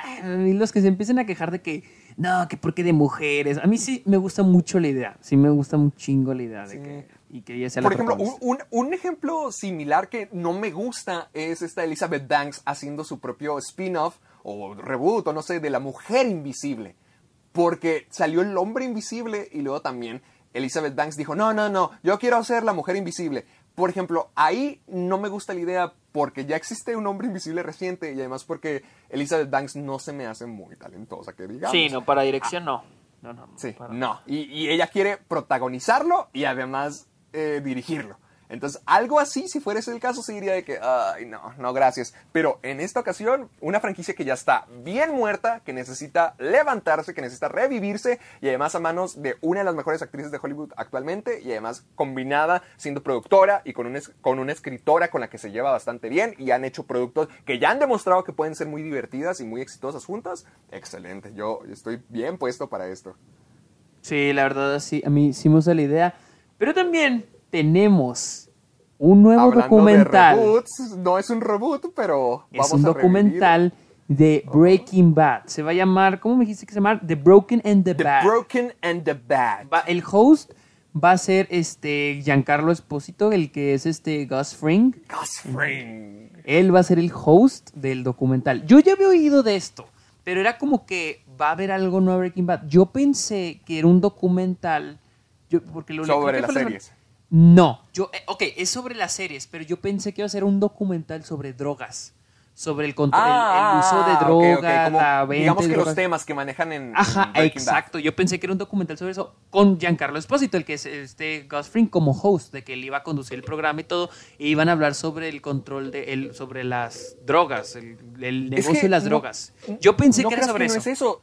Es que es la, digamos que es mitad y mitad, porque lo que estaba viendo por el tráiler y también por lo que estuvimos leyendo era de que sí van a, va a ser no solamente de Breaking Bad, va, va a incluir también Better Call Saul y van a conseguir, digamos que la parte, ya estoy viendo, ya estoy sí, viendo. o sea, ¿te acuerdas de la, de la enfermedad que tenía Chuck de, de que siempre se cubría con, pla- con papel de aluminio y decía que el, Sí, sí, el, el pulso electromagnético, todo, todo, todo eso, todo eso, o sea, Oh, cosas como esas las van a tomar. Digamos que ese tema de la enfermedad de Chuck, sí, van a hacer, van a investigarlo en la vida real. O sea, las cosas que ocurren dentro de Breaking Bad van a ver qué es lo que lo inspiró del mundo real. Mm, Entonces, sí, va- porque- van a hablar de la, D- de la DEA, del crear metanfetamina, de los carteles, de las enfermedades mentales, todo eso. O Sí, sea, las porque aquí- más memorables de Breaking Bad. En el Aquí mundo habla, porque aquí habla de que, va, ajá, de las partes más memorables, personajes, escenas, temas, y conectarlas con las historias que inspiraron esas cosas. Y pues obviamente me imagino que van a hablar de Breaking Bad y Better Call Saul y muy probablemente también del camino, de lo que haya aportado el Ah, camino. también. O sea, entonces, mm, sí, aquí está, mira, Eh. van a hablar sobre, sobre compañías criminales, van a hablar sobre la producción y distribución de narcóticos ilegales.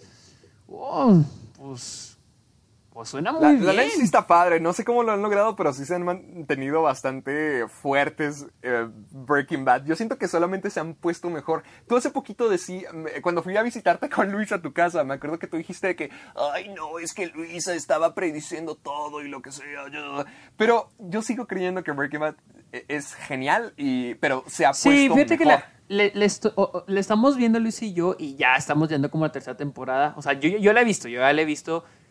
Ya siento que ya no es mi serie favorita, pero sí es excelente serie. O sea, y más porque es una serie de muy bajo presupuesto. Entonces, este, sí es una gran serie. O sea, es una super serie. Y, y- y fíjate, no- ¿cuántos has, has vuelto a ver Breaking Bad después de Better Call Saul? Mm, yo no lo he vuelto a No ver. lo has vuelto a ver. Porque hay cosas que digo, wow, no mames. O sea, esto dijeron en Better Saul. O sea, porque al parecer hay una, hay una parte cuando en el primer episodio donde sale Saul Goodman. Este, ya ves que, no sé si recuerdas que Walter y este Jesse lo Jesse. secuestran para que haga lo de, no sé qué recuerdo que le iban a hacer y están enmascarados. Entonces, Sí, sí, sí, lo- que se lo llevan al desierto.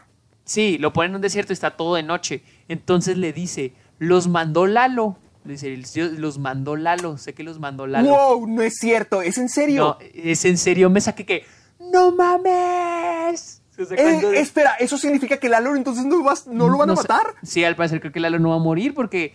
porque ¡Oh! ¡No manches! ¡Qué padre! ¡Qué porque onda! No, no digo, sabía en eso. esa escena dice de que los mandó Lalo, ¿verdad? Los, sé que los mandó Lalo y esto es de que, ¿cuál Lalo? Entonces dices de que, no mames. ¡Wow! Y, y- y algo sé que se me hizo bien interesante es de que Saul Goodman en, en- se ve más viejo en Breaking Bad, o sea, se ve Sí. más joven en Better Call Saul, que, y digo, wow, hasta eso lo... Qué raro, ¿no? Digo, el único que sí, sí, el que se ve igualito es este Mike. Mike. Y, y Porque Hank... él es eternamente poquito- viejo.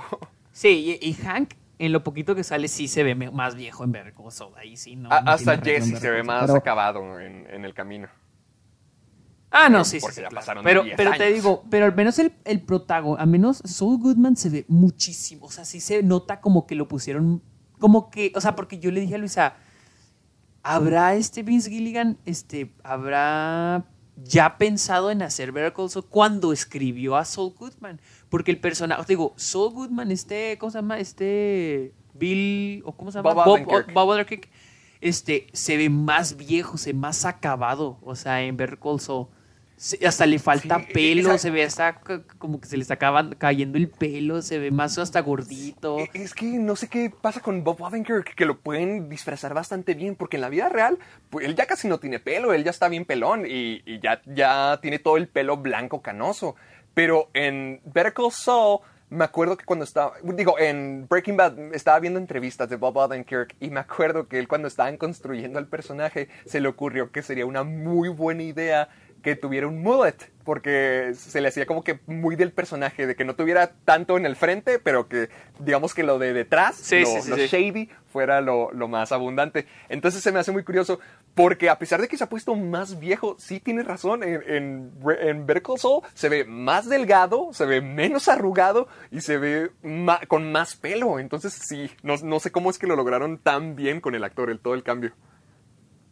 Sí, o sea, te digo, cuando, yo sí estoy sorprendido con muchos detalles pequeños que te digo, que no tiene influencia en, en, la- en el trama principal de Breaking Bad, pero sí con el universo. Digo, wow, o sea, digo, Pues yo, yo sí, este que me acabas de decir de Lalo, yo siento que es una respuesta súper grande, porque ahorita que estamos viendo Better Call Saul, yo me pongo a pensar quién se va a morir. o- siento que esa es la gran duda que va a pasar con todos. Antes nos lo preguntábamos con Chuck y ya sabíamos qué le pasó, pero ahorita nos lo seguimos preguntando con Kim, nos lo seguimos preguntando con Nacho. Yo me lo Sí, preguntaba sí. con Lalo, porque como Lalo no aparece y los Salamancas son mucho, bueno, no mucho más, pero son muy protagonistas en Breaking Bad, a mí se me hace raro A mí, el, el que Lalo no apareciera en Breaking Bad es como, ah, ok, lo van a tener que matar para justificar su falta. Pero ahorita que me estás diciendo esto, no manches, o sea, a lo mejor está vivo. Sí, muy probablemente no se va a morir. Porque yo también, yo también pensé que se iba a morir. Ahora, este, estoy nomás para rápido. Eh, The Broken in the Bad, el documental va a ser un documental de seis partes, ¿sabes? De seis, este, seis episodios y se va a estrenar el jueves 9 de julio por AMC. No sé si internacional. Ojalá no a Netflix. No sé si en Netflix internacionalmente lo vayan a, a- a estrenar. Porque sé que hay un documental, ¿no? Del camino en Netflix. Pero porque también esa es producción de Netflix. Yo no sé. Yo no sé cuál sea el plan aquí para. Pues es que también, también este Better Call Saul también lo manejan así. También sale en AMC en Estados Unidos. Ajá, sí, sí, exacto. Pero no. Sí, o sea, es curioso, no, sé. A lo mejor y sí, a lo mejor, a lo mejor también lo tenemos así acá en México. Sí, esperemos que sí. Para poder verlo y en Qué emocionante, me dejaste muy anonadado con lo de Lalo. Sí, en serio, me sí, yo también volaste la cabeza. No mames. Sí, a ver si busco la escena, te la mando para que veas que sí dice lo de Luz Sí, Lalo por y yo favor, que- en serio, me, me explotaste. Ah, Tú que estás viendo ahorita Breaking Bad con Luisa, igual si sigues viendo cosas de Breaking Bad que se conecten, di, dilas, por favor. Porque yo tengo bien clara la de Kevin Costner. No sé si te acuerdas que cuando ponen a Jimmy McGill, bueno, cuando en Breaking Bad le cuenta la historia a Walter White de cómo una, una vez consiguió un ligue porque convenció a alguien de que era Kevin Costner. Y luego vemos ese momento en la primera temporada de Better Call Saul. Oh, no sé me si acuerdo. detallitos No. padres. Por ejemplo, yo no recordaba que él mencionara su apellido en Breaking Bad, McGill. Sí, yo tampoco, pero sí se lo dice. Di- sí, dice, la- real name's McGill, but the, Sí. the Goodman eh, eh, es algo así como que para, dice algo que es para la gente judía o algo así por el Sí, estilo, sí, sí, que sí, sí, sí, sí, sí, sí. Sí, yo también yo no me que, acordaba de eso, wow. qué loco. Le dije a Luisa, yo no sabía que él decía su nombre real en Breaking Bad. Yo pensé que pues, para mí era siempre fue, siempre fue Saul Goodman. Entonces, wow, o sea, sí, sí. tiene- Maldiciones, el personaje de Better Call Saul, digo, del personaje de Saul Goodman cada vez se pone mejor. Se me- Saul Goodman me gusta más que Walter y creo que más que Jesse. Se me, creo que De Saul hecho, yo- se está yo convirtiendo le dije, yo le- del universo. Yo le dije a Luisa, porque a Luisa no le estaba gustando Breaking Bad, y luego también le estaba arruinando, está de que tal vez no es tan bueno. Pero yo le decía de que no, es que siento que este, te va a gustar cuando empiecen a salir los personajes de Better Call Saul, cuando empieza a salir Saul Goodman, Sí. cuando empieza a salir este Mike, cuando empieza a salir Gus Fring. Yo siento que esos personajes te van a gustar. Entonces ahorita, ya, ayer creo me dijo, es que ya me está gustando un poco más porque esos personajes en primera no son molestos. O sea, no son molestos y ya hay más variedad de personajes. Y antes era de que todos los personajes son molestos. O sea, y, eso sí es cierto, todos los personajes son molestos porque se supone que Walter White es el antihéroe. Y esta es, esta es una teoría en, en el guion, que tú tienes tu antihéroe, que, que el cual hace cosas malas, pero para que te caiga bien, haces a los personajes de su alrededor molestos. Sí. Y Como entonces, Skyler, por ejemplo, Skyler, Skyler- es uno de los personajes más odiados de Breaking Bad cuando es una persona en una posición, pues, pues un poquito coherente, ¿no? De que su esposo se convirtió en Exacto. un super O sea, y Luisa, me, lord. y Luisa me dice, es que, o sea, neta, siento lástima por ella, pero me cae mal, o sea, me cae mal.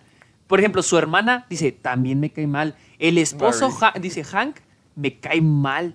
O sea... ¡No! Hank es el Jesse, mejor, Hank es no, es que. Hank lo veo, o sea, como que sí me da risa, pero digo, "Oh, es un fastidio. Ye- Jesse Pero es, que es, Mira, masculinidad tóxica. Ya cuando Sí, pasa también, lo- el exacto. enfrentamiento con los primos Salamanca es cuando ya empiezas a ver al Hank real, cuando so- sobrepone a su masculinidad tóxica y ya, ya se enfrenta a las debilidades. Y luego, por ejemplo, también Jesse lo odiaba. Ya como que dice, güey, ya me está cayendo mejor porque ya mejoró. Pues si no mames, es un inútil, no sirve de nada. Dice, Jesse no sirve de nada, de nada. Es un. Maldita Solo echa todo a perder. Yo que no mames. Ah, Hasta, hasta él, dice, hasta el hijo me cae mal, dice. Es un fastidioso, o sea, como, como chinga a los dos, a su papá y a su mamá, como que es bien egoísta. Yo que no mames.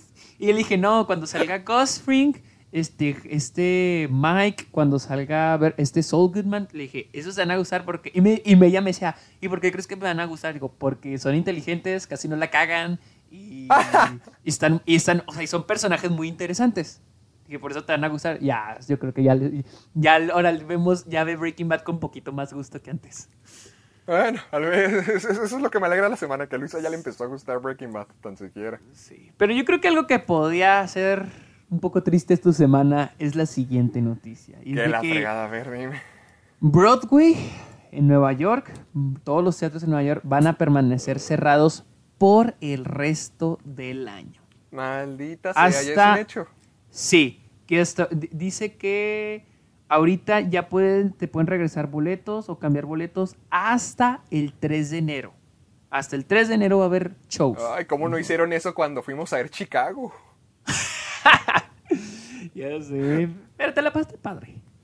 Más Sí, o sí me menos. lo pasé padre. Ah, pues estuvo muy padre, estuvo Sí, muy padre. ese Pero no manches, entonces ya, ya se canceló el año de Broadway, ya a la mitad del año ya se canceló. Sí, ya se canceló el año en Broadway. Y te voy a ser honesto, yo siento que debería pasar lo mismo con el cine. Yo siento que.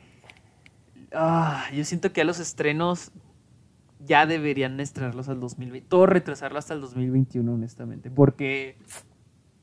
Yo he visto Pues es lo que críticos. estábamos hablando ahorita, que también que llevamos semanas hablando de la situación de Mulan y de Tenant, pero ya salió una nueva noticia de que si la situación no mejora, lo van a mover a agosto. Y estoy seguro que si la situación no mejora y que no va a mejorar, Pues de hecho ya lo la van a seguir moviendo. Ajá. De hecho, ya la movió en agosto. Tenet ya se estrena el 12 de agosto. Y no solo en México, porque primero lo, lo movieron a- al 12 de agosto en México, pero al parecer ya lo movieron en todo el mundo otra vez al 12 de agosto.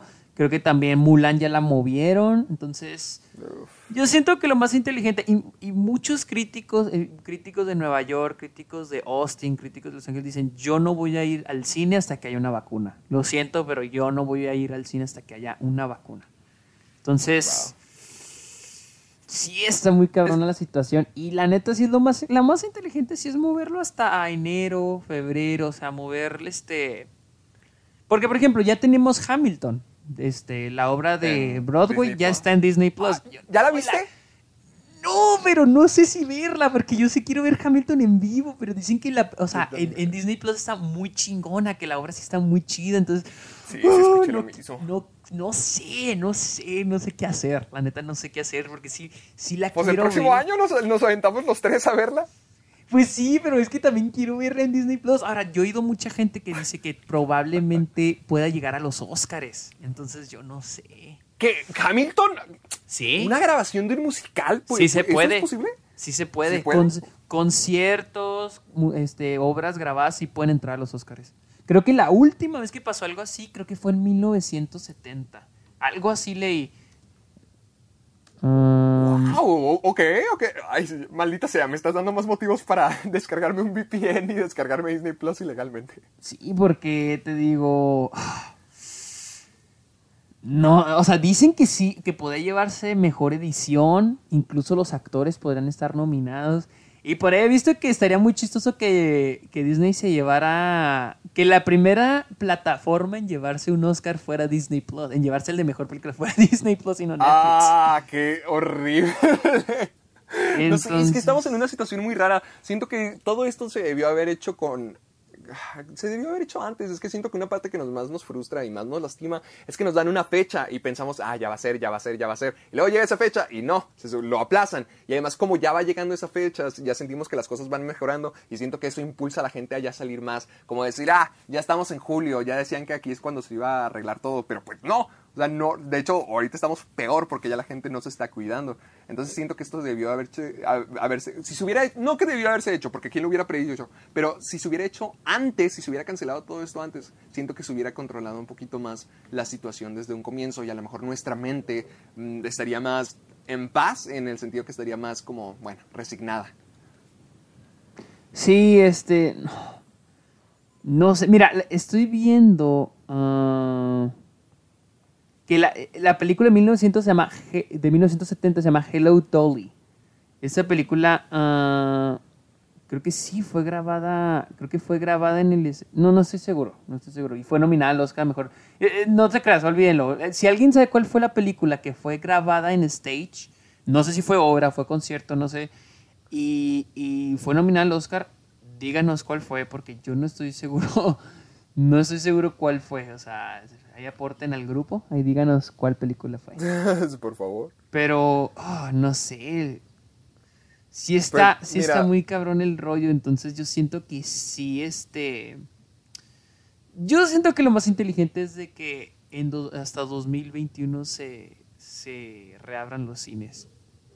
Pues eh, hablando de lo de los cines, yo estoy viendo y la, la otra noticia que te comentaba es que Walmart va a transformar varios de sus cines Digo, De varios sus de, sus tiendas. estacio- de- de sus- no, de los estacionamientos Mm, en, en autocines. O, o sea, van a poder llegar. Esto solamente se ha estado planeando en 160 Walmarts de Estados Unidos. O sea, me imagino que con el tiempo a lo mejor serían más, van a estar viendo qué onda, pero se supone que van a ser...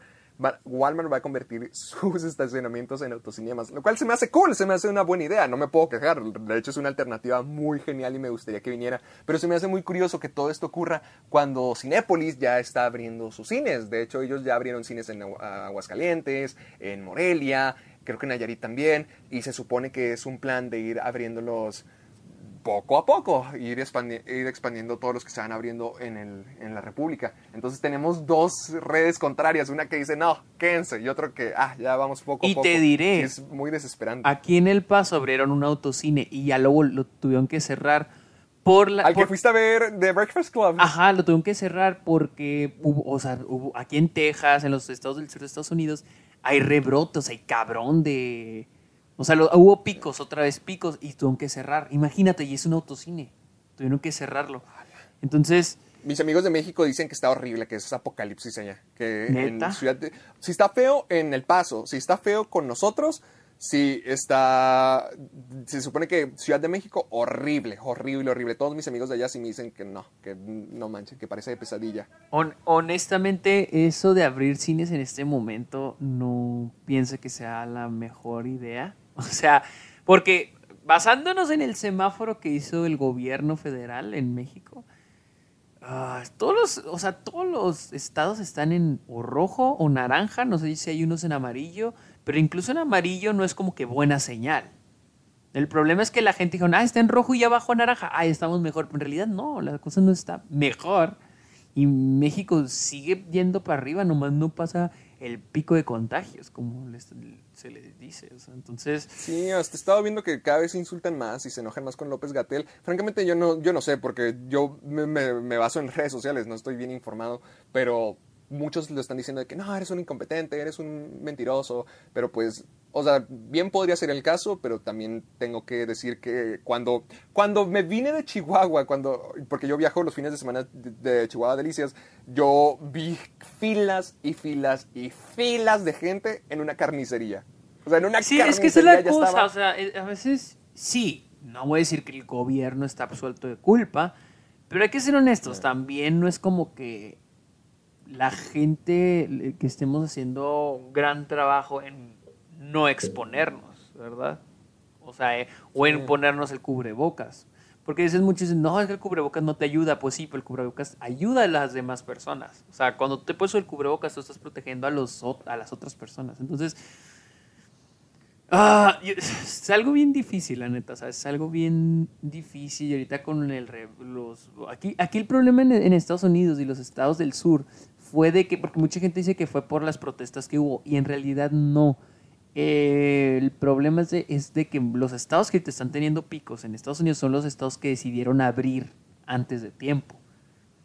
Entonces México ya Oh, abrió, entonces México ya abrió, entonces no, pues no, o sea, eh, más bien esperen ver más picos de los que ya está viendo en México. Entonces, Ay, bueno, qué nota tan deprimente para terminar con el ya programa. de sé, hoy. la neta, sí. Yo sí cuando vi lo de Broadway era de que no mames. O sea, tal vez sí es muy buena decisión, pero pues esa decisión nos está mostrando cómo está la situación. Al menos en este lado del mundo, en- porque siento que Europa, Asia ya, ya mejoraron, pero pues acá Estados Unidos no.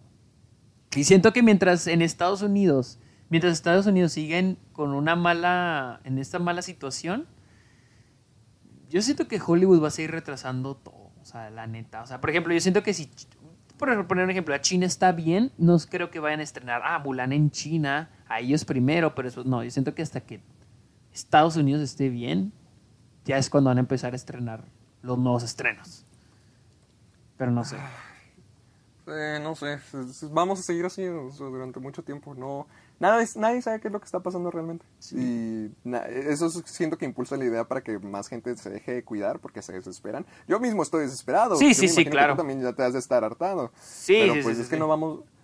Siento que la sé que se ve muy radical decir como que a la mitad del año decir ya, ya se acabó todo Broadway por seis meses más, al menos, porque ni siquiera sabemos si seis meses sean suficientes, pero siento que las decisiones tan radicales como esas ya es una, un señalamiento de la verdad, de cómo están las cosas y cómo ya la gente está, o bueno, los que están al mando ya están súper desesperados o súper atentos para ir corrigiendo las cosas y eso significa ya cancelar algo tan grande como Broadway por todavía seis meses más. O sea, ya se están proyectando a seis meses.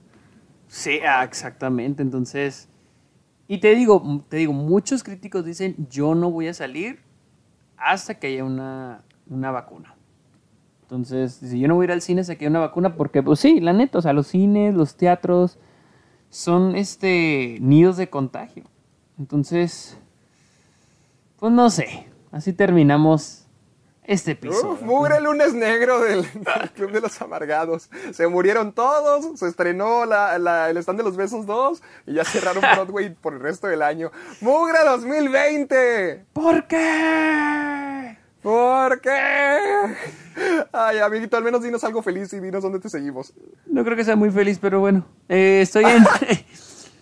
Bueno, no lo sigan. no, sí, síganme. Estoy... estoy en Twitter e Instagram como arroba el Sergio Muñoz. Eh, Héctor, ¿dónde te podemos encontrar? ¿Dónde podemos ver tus videos? A mí me pueden encontrar en YouTube como Caja de Películas, en Facebook y Twitter como soy... No, en Facebook y Twitter como Caja de Películas. Y en Instagram y TikTok como soy Héctor Portillo. Ya tiene TikTok, Héctor, se me olvidó. Ni he subido nada, en serio, no he subido nada porque no sé cómo funciona y ni siquiera sé qué subir y no quiero que se me caiga Miren, la cara todavía. yo sí, yo sí me haría un TikTok si se me ocurrir, si se me ocurriera algo padre que subir. No se me ocurre. Siento que voy a subir mi colección de cosas que me vayan llegando. Por ejemplo, mi colección de Harry Potter, siento que podría subir eso. O sea, porque no quiero bailar, no quiero Sí, no, imitar. no, no. Pero es que sync. siento que ese tipo de cosas es como que las cosas que subiría una historia de Instagram, ¿me entiendes? Entonces, ah, no sé. Sí, por ejemplo, yo bailando High School Musical estoy muy feliz con eso, pero lo subiría a una historia de Instagram, hacer un TikTok. güey, Literalmente lo hago para mantenerme en la corriente y porque sé que es como que el paso correcto estando en, en redes sociales, pero... No, y aparte no para quitar, quiero, para, que, para quitarte lo aburrido, ¿no? ¿Cómo que quitarme lo aburrido? Sí, o sea, pues para quitarte lo aburrido de todo, de que estás, de no, de no tener nada que hacer. Pues yo sigo creyendo que el coronavirus es una eh, gran eh, teoría o un gran movimiento del Club Bilderberg para controlar a las masas y que todo el mundo empiece a, a hacerse su TikTok. Porque fíjate, antes de la pandemia todos detestaban y les daba cringe TikTok y ahora velos. Pues es que ya no, el ya, ya no tenemos tu, opciones. tu, ya no hay tu, ya no hay opciones. Ya no es el, apola- el apocalipsis era TikTok, ahí está. Ahí lo tienen. Nuestro mundo de porquería es lo único que nos ofrece para descansar. Pero bueno, ¿no tienes nada que decir? Eh, amiguito, ¿dónde pueden escuchar Ah, el programa? estamos en iBox, Spotify, iTunes y en mi página de internet sergiomusker.com diagonal amargados. Ahí pueden ver todos los episodios disponibles. Así que Y ya saben que pueden eh, utilizar el hashtag Soy Amargado para dejarnos saber sus recomendaciones, sus sugerencias, sus comentarios, todo, imágenes, memes, lo que se les ocurra. Utilicen el hashtag Soy Amargado para que Sergio y yo los encontramos y los compartamos. Así es. Así que, pues ya es todo, ¿no? Ya, ya, Ya, ya. Pues bueno, pórtense bien, cuídense. Ahí nos vemos el próximo lunes para bye. más noticias tristes y, y más dolores. Y más Bye. dolores, bye.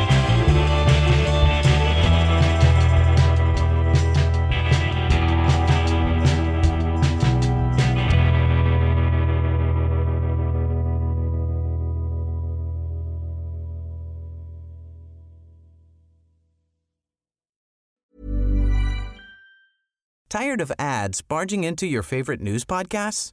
Good news. Ad-free listening is available on Amazon Music for all the music plus top podcasts included with your Prime membership.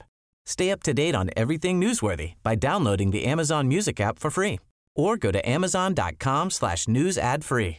That's amazon.com slash news ad free to catch up on the latest episodes without the ads.